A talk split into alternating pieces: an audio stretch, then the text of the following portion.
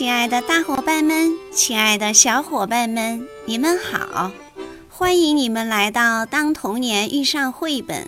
在漂亮的多多岛，有很多很多的火车路线。每天经过这些铁轨的都有谁呢？他们都有什么有趣的故事？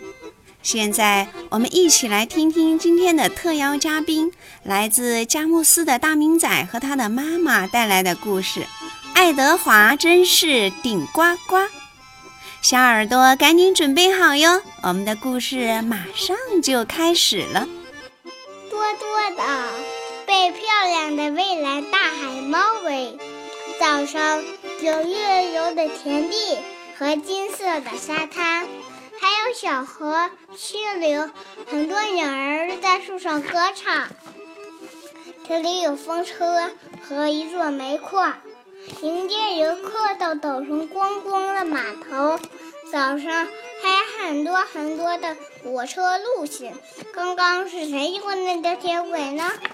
是托马斯。你好，托马斯。呜呜，嗨，大家好，欢迎光临多多岛。我拉着我的艾尼克拉贝尔，带着小孩子们，大家想分享一个故事，名字叫做。爱德华真是顶呱呱！爱德华是一个备用小火车，它可以拉货车，也可以拉客车，是蓝颜色的，个头比托马斯还差不多。现在爱德华老了，他没有其他小火车，也没有个头跑得快。非常疲惫。水兵赛，特拉公爵和公爵夫人到茶点会去。水兵赛是一个金黄色的，比亨利和高登还快。然而，让让胖总管的火车非常生气。然后高登说：“我确定他很疲惫。”这时候，啊，爱德华和史宾赛他们要干什么呀？要比赛。那你觉得谁能赢啊？我觉得爱德华能赢。那为什么不是开的很快的史宾赛呢？嗯，但是我开着史宾赛呜呜叫着。嗯，为什么爱德华脸红了？非常疲惫，他在拉货物。拉货物沉不沉呢？沉。但是爱德华对自己怎么说呀？对自己说一定要，要，嗯，要快，要快。对。公爵和公爵夫人在车上吃喝一点茶，吃一点饭，然后史密斯又出发了，又出发了，嗯，又超过了了爱德华，嗯，爱德华对自己说什么？说要快，要快。然后接着呢？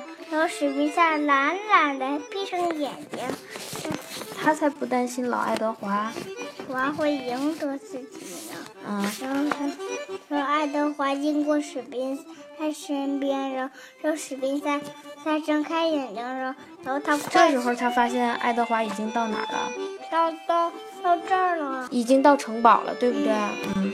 最后是谁赢得了比赛呀？是是爱德华，爱德华赢得比赛啦。他感觉幸福吗？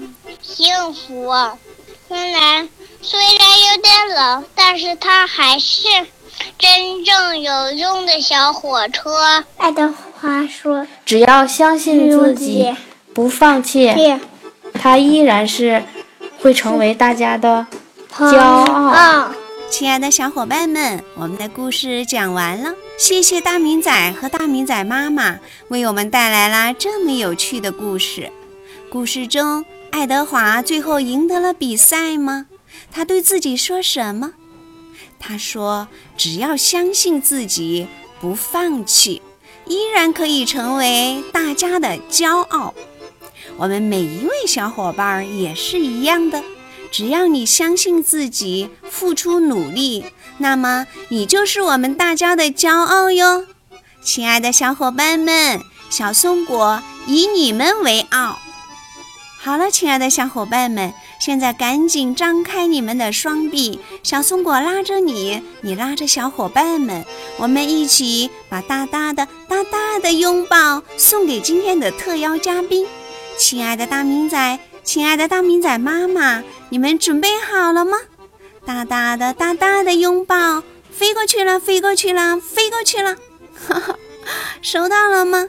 好了，我们今天就聊到这儿吧，下次再见。